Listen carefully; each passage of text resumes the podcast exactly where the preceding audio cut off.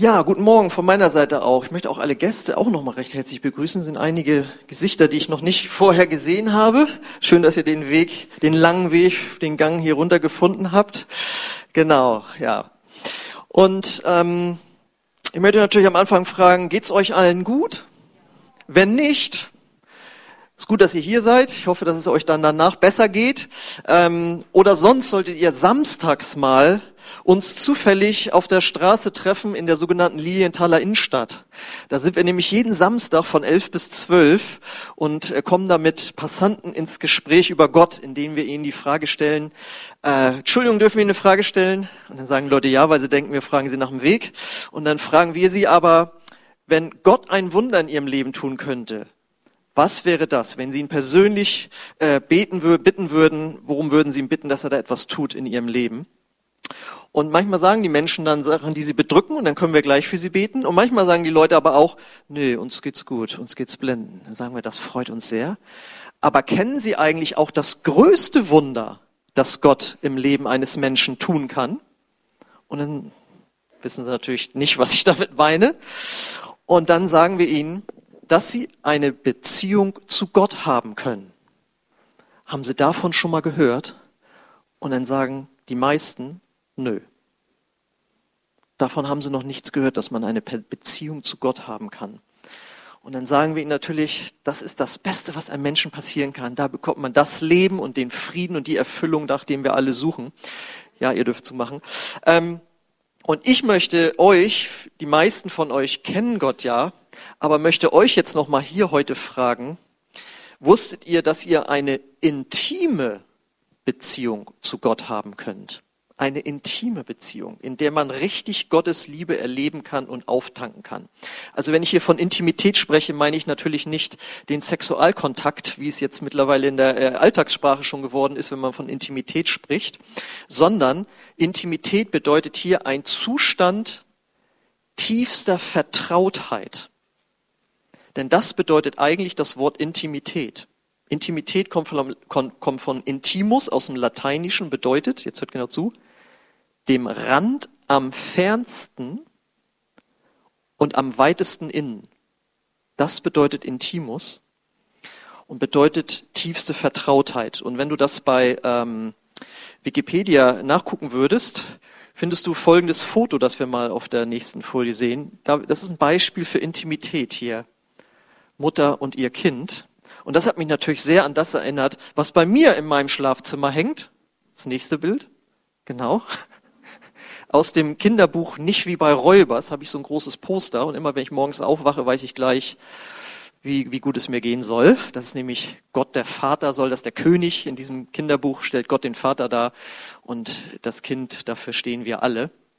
Also, das deutet schon an, und da steht ja auch der Bibelvers, seht doch, wie sehr der Vater uns liebt.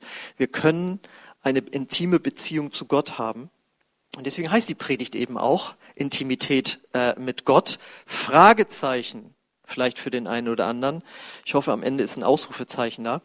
Und da habe ich auch einen Bibeltext mitgenommen, so als Ausgangstext, der andeutet, ist sowas überhaupt möglich, Intimität mit Gott zu haben. Und das ist der bekannte Vers aus Matthäus 22, 37. Da sagt Jesus, er aber sprach zu ihm, du sollst den Herrn, dein Gott, lieben, mit deinem ganzen Herzen und mit deiner ganzen Seele und mit deinem ganzen Verstand. Ähm, einige, die mich kennen, wissen ja, früher hatte ich lange Haare und habe äh, Musik gehört.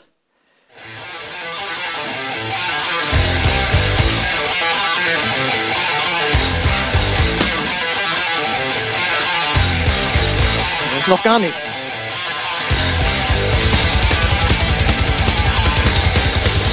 Das ist eine Double Bass, genau. Das habe ich früher gehört. Und äh, dann ähm, wurde ich Christ und weiß noch, als ich das zweite Mal in so einer Freikirche in so einem Gottesdienst hier war, erklang dann folgendes Lied, das ich euch jetzt hier vorsinge. Also es geht so. G-Dur, Ring. Keiner ist wie du. Niemand sonst berührt mein Herz so wie du. Und dann wurde das da gespielt, also so mit Western-Gitarre und so weiter. Und dann stand ich da so. Und mir flossen die Tränen. Versteht ihr? Und die Musik da, die, die hätte ich dann zu Hause noch gehört.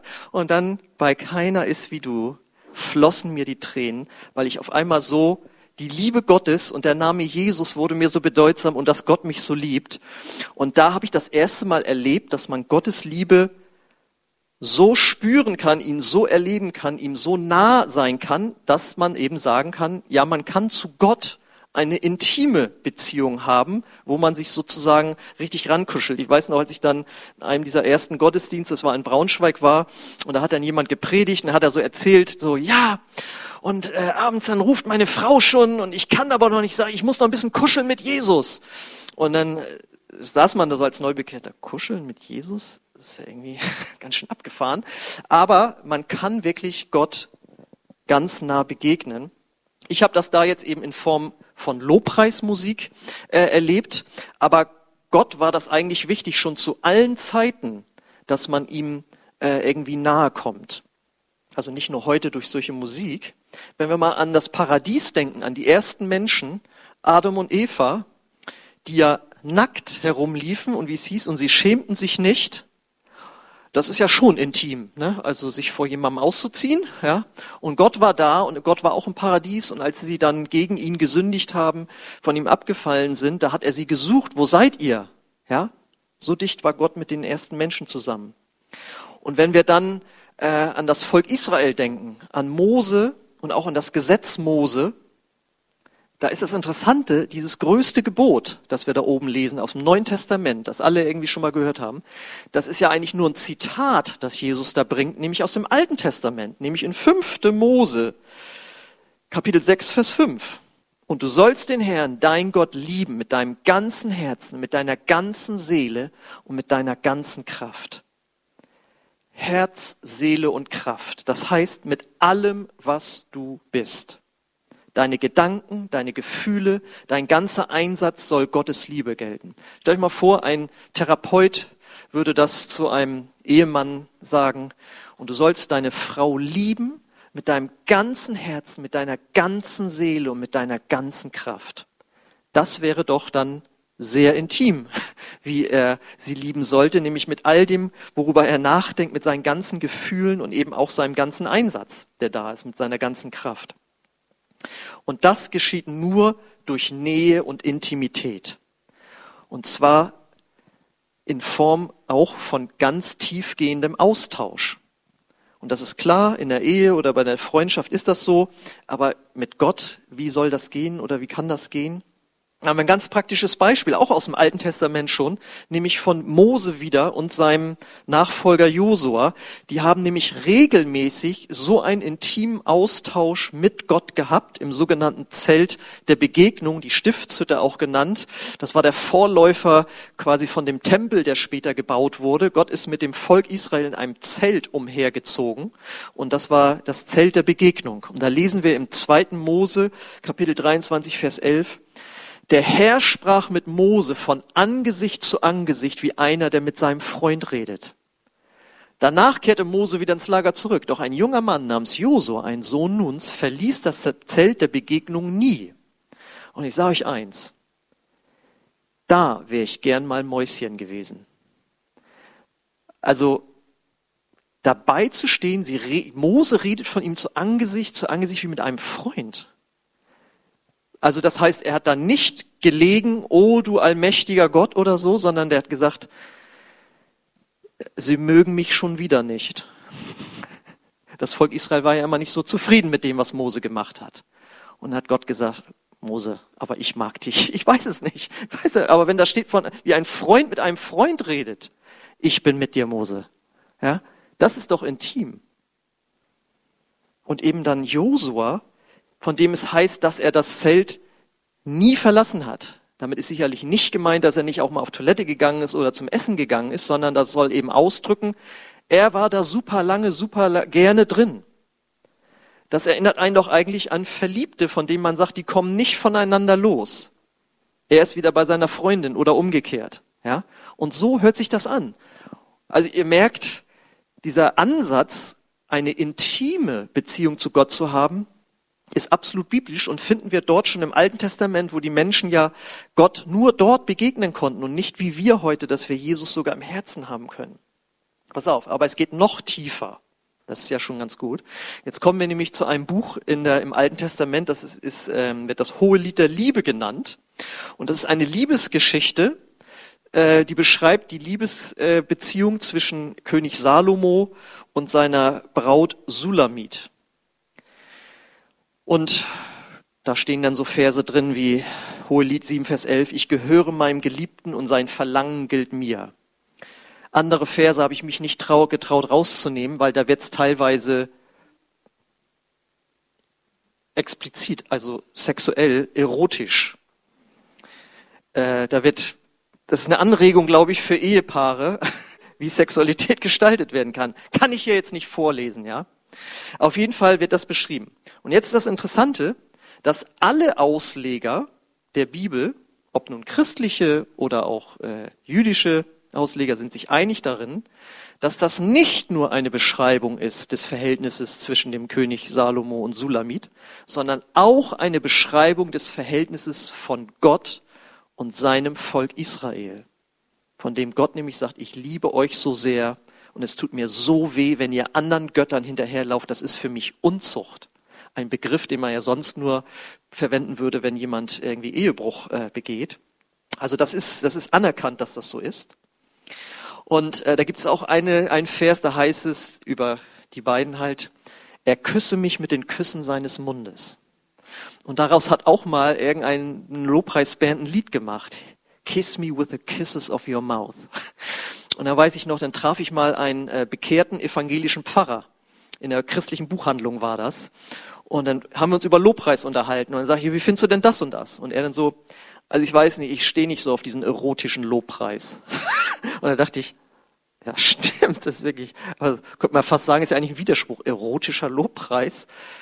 Aber ähm, Gott möchte uns wirklich in die Arme nehmen und uns ganz nah sein. Und wie gesagt, dieses Buch bezieht sich auch auf die Beziehung zwischen Gott und seinem Volk Israel.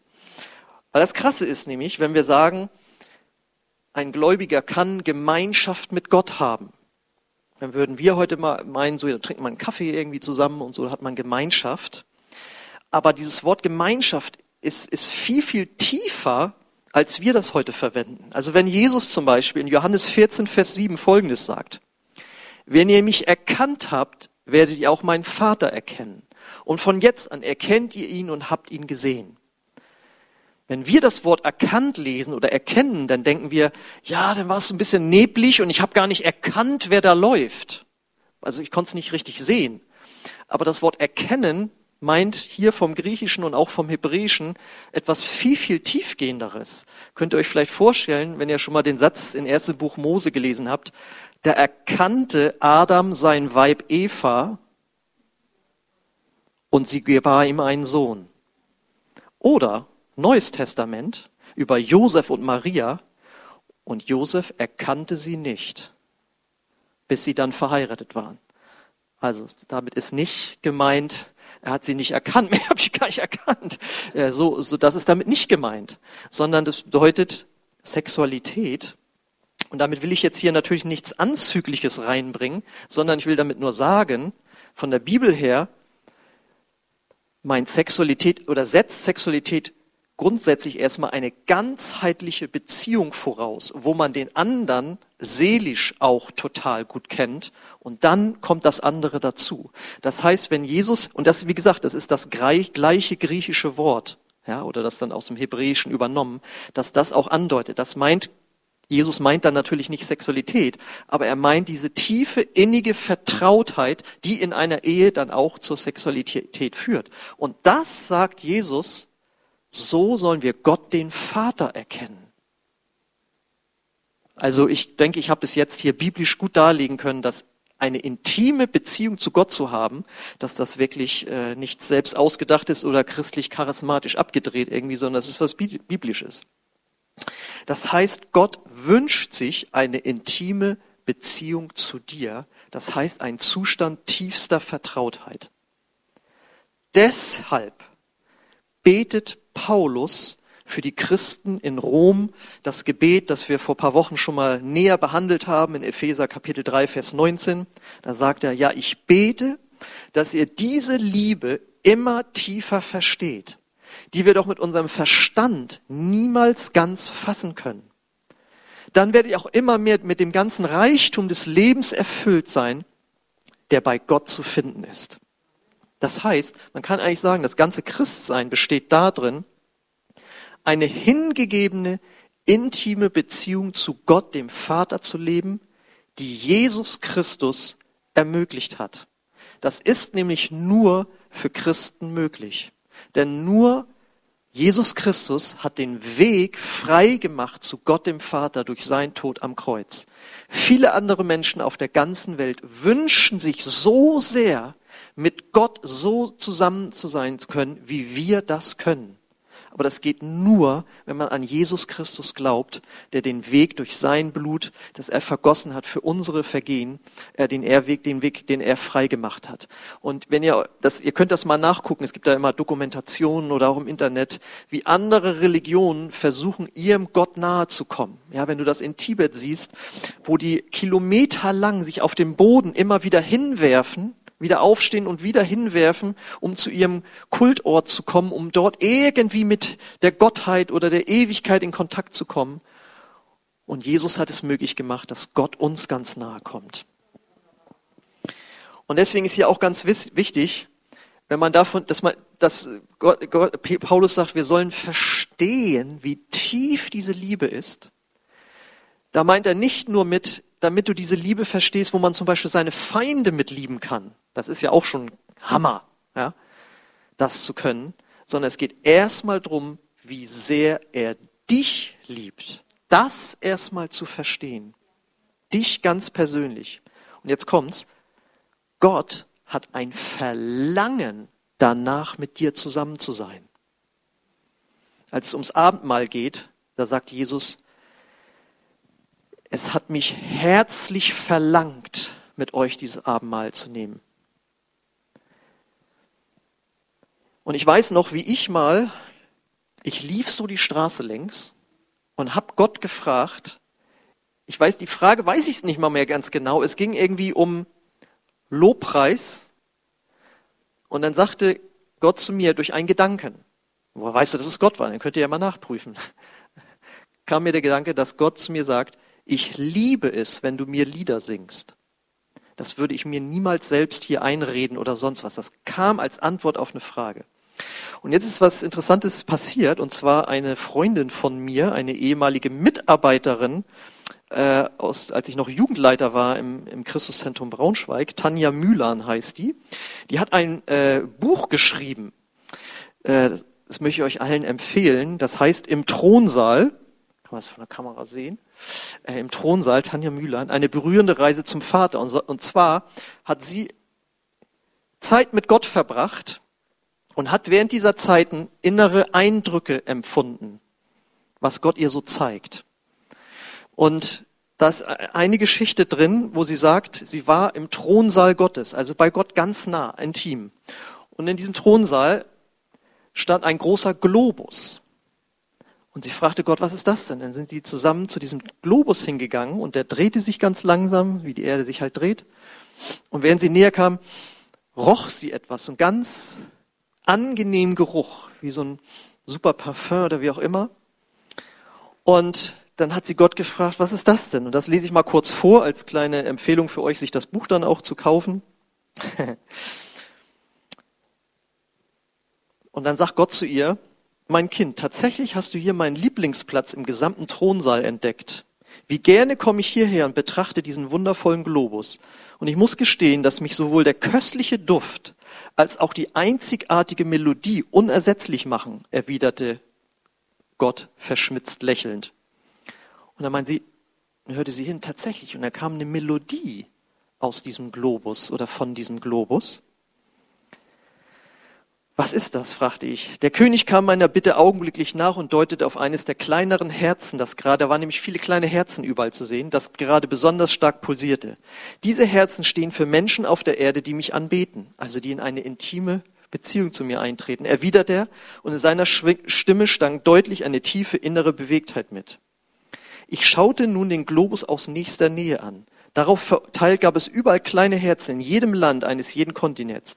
Dort, wo einzelne Herzen nah, in, nah beieinander schlugen, ging ein einzigartiger Glanz von ihnen aus, der die direkte Umgebung zu erstrahlen brachte. An anderen Orten wiederum gab es nur wenige Herzen, doch auch sie erhellten den Fleck Erde, auf dem sie angesiedelt waren. Als mein Vater eines dieser Herzen mit seiner Fingerspitze berührte, war es plötzlich, als würde ich mit ihm gemeinsam an diesen Ort entrückt werden. Ich fand mich in einem kleinen Zimmer wieder, in dem ein junger Mann mit seiner Gitarre auf einem Sofa saß und augenscheinlich in tiefer Anbetung versunken war. Vater, ich liebe dich so sehr, hörte ich ihn singen, und ich sah, wie mein Schöpfer zutiefst berührt diese Stimme lauschte. Das muss ja wohl ich gewesen sein. Nein, weiß ich nicht. Aber zum Beispiel König David ne, der auf der, auf der Weide Gott seine Lieder gesungen hat. Ne? Ein Atemzug später war ich zurück im Thronsaal und befand mich mit dem König erneut vor dem Globus. Fasziniert beobachte ich, wie das eben berührte Herz neue Duftwolken ausströmte, die durch den Raum zogen. Papa, bin ich auch solch ein Herz, wenn ich dich an meinem Klavier anbete? fragte ich ergriffen. Ja, mein liebes Kind, dein Lobpreis ist ein unvergleichlich schöner Wohlgeruch für mich. Tag und Nacht erfüllt die Anbetung meiner Kinder mein Heiligtum und umgibt mich mit diesem köstlichen Duft, an dem ich mich nie satt riechen kann und mit dieser wundervollen Melodie, die mich berührt und zugleich den Tiefen meines Herzens entspringt. Und wer die Bibel ein bisschen besser kennt, weiß, in der Offenbarung steht, dass die Gebete der Heiligen ein Wohlgeruch ist, der vor Gott äh, aufsteigt. Das heißt, der Eindruck, den ich damals hatte, dass Gott zu mir sagt, ich liebe es, wenn du mir Lieder singst, stimmt mit der Bibel überein. Und sie hat jetzt da so eine Offenbarung bekommen. Ich will, ich, es geht ja darum, diesen Satz zu untermauern. Gott liebt es. Er hat ein Verlangen danach, mit dir zusammen zu sein in einer intimen Weise. Und diese, wenn wir darauf eingehen, diese Art der Intimität hat dann ja geniale Folgen für uns. Wenn wir mit Gott in der Weise zusammen sind dann werden wir mit seinen Gedanken erfüllt und die sind immer ermutigend. Das heißt, wenn du schlecht drauf bist, suche die Nähe Gottes und du wirst merken, dass seine, deine, seine Gedanken dich erfüllen und die ziehen dich nicht runter, sondern die heben dich hoch. Und wenn du das regelmäßig machst, merkst du seine Liebe, du wirst von ihm ermutigt und du musst nicht mehr die Anerkennung von Menschen so stark suchen, wie das sonst auf der Fall sein kann ja, wo wir Ermutigungen erwarten oder wo andere Menschen uns was geben sollen, ja, der Ehepartner, wie auch immer, kannst sagen, nee, ich habe mit Jesus gekuschelt und der hat mir gesagt, dass ich gut bin. Du bekommst neue Ideen, Inspiration und auch Weisheit, mit besonderen Situationen umzugehen. Du verbindest dich mit seiner Liebe und kannst dadurch Menschen mit anderen Augen sehen. Du bekommst Kraft, ihn zu vergeben, dort, wo es notwendig ist. Du kannst deine Sorgen bei ihm abgeben und Frieden erlangen. Und, und das ist Gott auch ganz wichtig, dein Charakter und dein Lebensstil fangen sich an zu verändern, wenn du aus dieser intimen Beziehung herauslebst. Da lesen wir nämlich in Johannes 14, 23. Jesus antwortete und, und sprach zu ihm, wer mich liebt, das habe ich es nicht. Äh, Jesus antwortete und sprach zu ihm, wer mich liebt, der wird mein Wort halten. Und mein Vater wird ihn lieben und wir werden zu ihm kommen und Wohnung bei ihm machen. Also Jesus sagt, das ist eine automatische Folge. Wer mich liebt, wird mein Wort halten. Ich meine, ist ja auch irgendwie klar, wenn man mit jemandem verheiratet ist, da macht man ja, was die Frau einem sagt, ne? Nein, aber damit ist ja gemeint, man lernt sich so gut kennen und merkt, das mag der andere, das mag er nicht und man fängt aus Liebe an, darauf einzugehen. Und so sagt Gott das auch. Je mehr du mich liebst, umso mehr wirst du mir gefallen wollen und so leben wollen, wie ich das möchte. Ähm, und damit kommen wir jetzt auch dazu, wie wir zu dieser Intimität kommen. Da habe ich nur drei Punkte, ist ganz einfach. Das erste ist Hingabe an ihn und Hingabe auch, seinen Willen tun zu wollen. Ohne Hingabe an Gott wird die Nähe nicht zunehmen. Und das bedeutet, dass wir immer wieder auch umkehren müssen von unseren eigenen Wegen, wo wir sagen, oh, das war falsch, äh, ich komme wieder zu dir zurück, Gott, ich will so leben, wie du es gerne möchtest. Und das ist ja auch logisch. Jede gute Partnerschaft lebt von Hingabe. Und deswegen hat Gott sich auch den Ehebund ausgedacht. Weil er weiß, aus eigener Kraft kriegen wir das oft nicht hin. Da ist schon notwendig, dass man sich richtig verbindlich festlegt.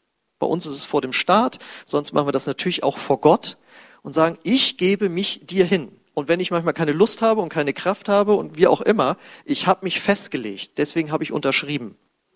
Ja? Und so sagt Gott auch, ich möchte, dass du dich mir hingibst. Und wenn du dann keine Lust hast und keinen Bock, wie auch immer, dann gehören wir trotzdem zusammen. Und klar ist aber auch, dazu ist wieder jetzt auch die Intimität notwendig, weil Hingabe ohne Intimität wird zu einer unendlichen Qual. Immer nur das machen wollen, was jemand anders möchte, den man nicht mag, dessen Interessen man nicht kennt nicht, und so weiter, super anstrengend. Deswegen Intimität und Hingabe bedingen sich einander. Das zweite ist aber auch genauso wichtig. Oft merken wir natürlich, dass es mit unserer Hingabe nicht so weit her ist. Und dann haben wir ein schlechtes Gewissen und dann sind wir unzufrieden mit uns und Deswegen ist es wichtig, dass du dir seiner Liebe bewusst bist und sicher bist, dass er dir immer wohlgesonnen ist, bist, dass er dir immer so wohlgesonnen ist, auch wenn du nicht hingegeben gelebt hast. Und der Beweis dafür, dass das so ist, dass er dir immer wohlgesonnen ist, ist das Kreuz, ist Jesus am Kreuz. Sonst hätte ja Jesus nicht für dich sterben brauchen, wenn er nicht gewusst hätte, dass es zu den Situationen kommt, wo du nicht so lebst, wie er es möchte. Das heißt, in dem Moment, wo du dich entschließt, ich möchte mal wieder intime Zeit mit Gott verbringen und der Gedanke kommt, du? Du? Guck dich mal an, was du heute Morgen und gestern, die letzte Woche alles gemacht hast und vor allen Dingen, was du alles nicht gemacht hast. Und dann schreckst du so zurück. Und in dem Moment, wo dieser Gedanke kommt, denkst du an das Kreuz. Und denkst, nein, genau dafür ist Jesus gestorben damit ich zum Gott, zum Vater gehe. Oder wenn das Kreuz, ich meine, das ist einfach zu merken, das Kreuz, ne? aber ansonsten denkst du an den verlorenen Sohn. Der hat ja wirklich nur Mist gebaut. Und als er zum Vater zukommt, was macht der Vater? Du wäschst dich erstmal, du, nein, sondern der Vater rennt auf ihn zu. Das heißt, wir kommen, egal wie wir uns fühlen, erstmal zu Gott. Und in der Gegenwart Gottes wird Gott uns zeigen, ob es was zu bekennen gibt oder ob es was zu ändern, wie auch immer, wenn er das dann äh, möchte. Aber wir gehen einfach immer erst zu Gott. Das ist das Zweite. Also das Erste war Hingabe an seinen Willen. Zweitens, sich immer seiner Liebe sicher sein, dass wir zu ihm kommen sollen. Und das Dritte ist, Intimität ohne Nähe ist unmöglich. Und deswegen nehmen wir uns Jesus zum Beispiel, der sich gute Gewohnheiten angewöhnt hat, um das regelmäßig zu leben. In Markus 1,35 und früh morgens, als es noch sehr dunkel war, stand er auf, ging hinaus und ging an einen einsamen Ort und betete dort. Das ist das allerletzte, worauf ich Lust habe, früh morgens. Und das Schöne ist, das hat Jesus so gemacht. Man kann das auch nachmittags oder abends machen oder wo immer es ist. Aber Jesus hatte das als regelmäßige Angewohnheit, Gott zu suchen. Und ich kann mir nicht vorstellen, während die, seine Jünger gepennt haben, dass sein Körper nicht auch gesagt hat, ich würde jetzt auch gerne weiter schlafen. Und trotzdem hat er gesagt, nein, ich werde die Nähe meines Vaters suchen. Er hat sich festgelegt und hat über negative Gefühle hinaus gesagt, ich werde meinen Gott suchen. Weil wir haben oft Unlust zu beten, Gott zu preisen, in seinem Wort zu lesen. Und deswegen ist es gut, wenn wir auch mit einem gewissen Plan in so eine Zeit reingehen. Weil wenn wir es nur so unbestimmt machen, dann dauert unsere Gebetszeit eine Minute lang. Ja, alle unsere Probleme. Und deswegen empfehle ich ja jeden, oder ich mache es so, dass ich mich hinstelle und erstmal so hinstelle. Gott hat mir auch mal gezeigt, öffne deine Hände als äußeres Zeichen, nicht zu fangen. Das mache ich so. Und ich bete hin, sage, Gott, erfüll mich mit deiner Liebe, Heiliger Geist, ich lade dich ein. Begegne mir ich möchte jetzt Gott erleben, den Vater. Ich mache Lobpreis. Ich danke Gott, auch wenn ich zuerst denke, es gibt nichts zu danken. Ich bete in neuen Sprachen. Ich habe ein paar Gedanken, wofür ich beten möchte. Und vor allen Dingen, was ich auch mache, ist, das habe ich mir jetzt seit ein, zwei Jahren angewöhnt, dass ich mich vor einen Stuhl knie, auf einen Stuhl, also so, mit der Gebetssocke, von der erzählte ich schon mal. Ne? Ich habe da eine Socke drauf installiert, das ist nämlich ein Holzstuhl. Und mit der Stirn kann ich dann auf die Socke. Das ist also die Gebetssocke. Und dann knie ich da so und dann frage ich, Gott, was möchtest du mir jetzt sagen? Und dann glaube ich einfach, dass Gott zu mir redet. Und dann denke ich einfach los. So wie Petrus, der auf dem Wasser einfach losgegangen ist. Zack, oh, und das Wasser hält. Oder in neuen Sprachen. Du fängst einfach an zu reden und du glaubst, dass Gott dir jetzt Worte gibt. Und so glaube ich auch, dass Gott mir Gedanken gibt. Und dann denke ich einfach los.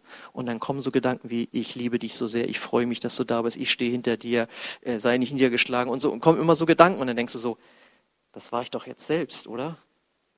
Aber wenn man sich das jeden Tag aufschreibt und denkt, so, so, rede ich normalerweise nicht. Und dann weißt du, Gottes Gedanken sind da drin. Nur als kleine Inspiration für dich.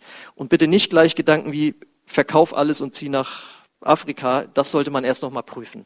Aber ein Gedanken wie, ich liebe dich, komm zu mir, ich stehe hinter dir, wie auch immer, die darfst du gerne als aus Gottes Herz nehmen. So, und jetzt darf das Lobpreisteam schon mal nach vorne kommen. Und wenn wir uns das jetzt mal vorstellen, wir würden hier alle so eine intime Beziehung zu Gott eingehen, dann müssen wir leuchtende Herzen bekommen, leuchtende Sprache bekommen, leuchtende Augen, wo die Leute sagen so,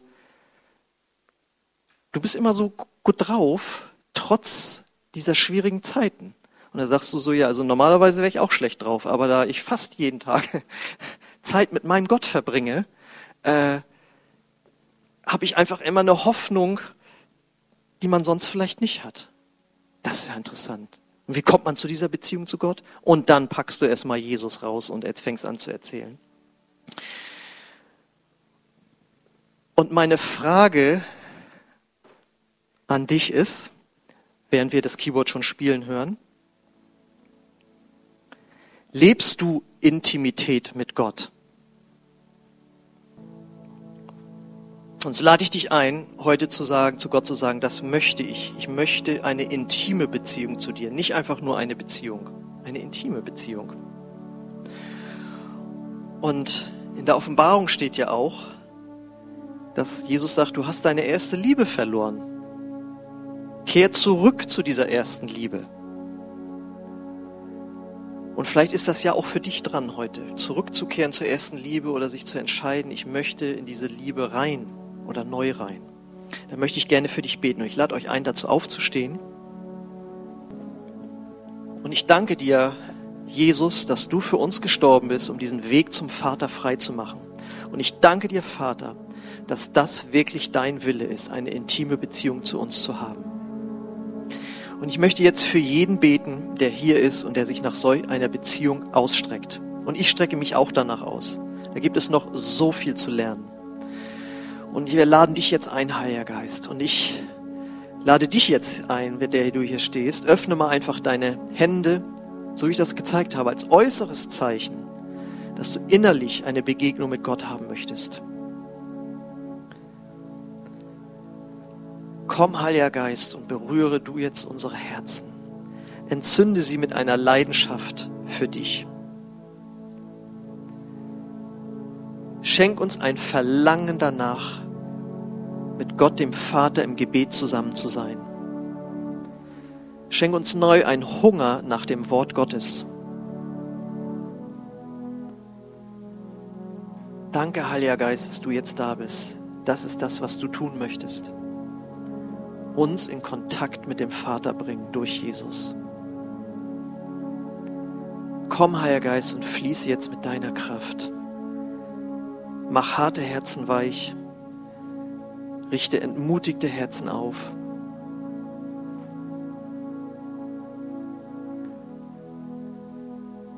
Und überführe uns auch, Herr, wo wir von der Hingabe weggegangen sind. Dann möchte ich dich auch einladen, wenn du sagst, ja, ich habe Zeit mit Gott vernachlässigt. Aus welchem Grund auch immer. Ich war nicht bemüht darum, in seinem Willen zu leben. Dann kehre um. Steh nicht fern vom Thronsaal Gottes, sondern werde einer von diesen Anbetern.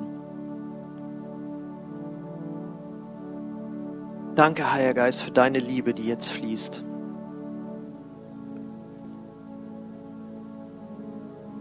Ich habe so ein Bild gesehen, wo über einzelne Köpfe Wasser ausgegossen wird.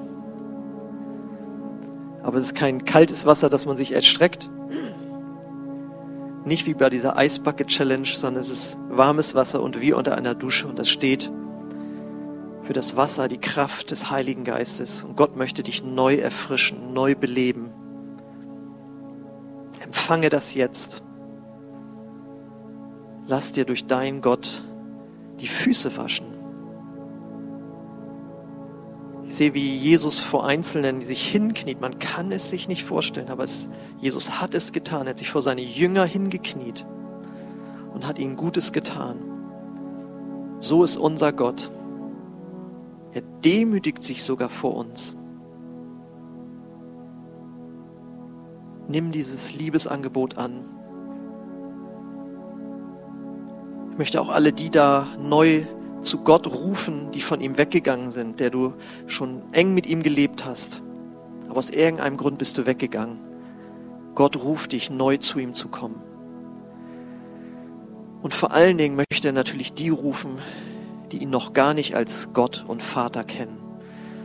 Und wenn du noch nicht Jesus in dein Leben hineingelassen hast, die noch nicht dich voll ihm ausgeliefert hast, noch nicht um Vergebung deiner Schuld gebeten hast und das aber möchtest, dann lade ich dich ein, dass du das jetzt tust. Und wir möchten das tun durch ein gemeinsames Gebet. Das sprechen wir hier jeden Sonntag. Und wenn du sagst, ich bin soweit, ich möchte Christ werden, ich möchte Jesus Christus nachfolgen mit meinem ganzen Leben, dann bete dieses Gebet einfach nach. Jesus, ich komme jetzt zu dir. Ich will dir nachfolgen. Ich glaube, dass du für meine Schuld gestorben bist. Vergib mir diese Schuld und komm du in mein Herz. Sei du der Herr meines Lebens. Amen. Amen. Wenn du so ein Gebet das erste Mal gebetet hast, oder zum ersten Mal von ganzem Herzen, dann lade ich dich ein, nach dem Gottesdienst zu mir hier nach vorne zu kommen oder wenn du das zu Hause gebetet hast, auch wenn es Wochen später ist, dass du uns eine E-Mail schreibst und wir möchten gerne Kontakt mit dir aufnehmen. Vielleicht möchtest du sogar, sogar noch an unserem Alpha-Kurs teilnehmen. Wir fangen jetzt, machen weiter mit Teil 2, warum starb Jesus? Falls du dich heute bekehrt haben solltest, dann darfst du auf jeden Fall noch dran teilnehmen. Und wir möchten jetzt noch ein äh, Lied singen, mit dem wir unsere Nähe zu Gott ausdrücken können. Intimität äh, mit, mit Gott ähm, zu leben. Und ich lade euch ein, dass ihr in dieser anbetenden Haltung bleibt, in der ihr jetzt so schön seid, auch zu Hause, nicht wieder hinsetzen, sondern wir machen jetzt gemeinsam nochmal weiter und wollen Gott die Liebe geben oder etwas von der Liebe zurückgeben, die er uns geschenkt hat durch Jesus.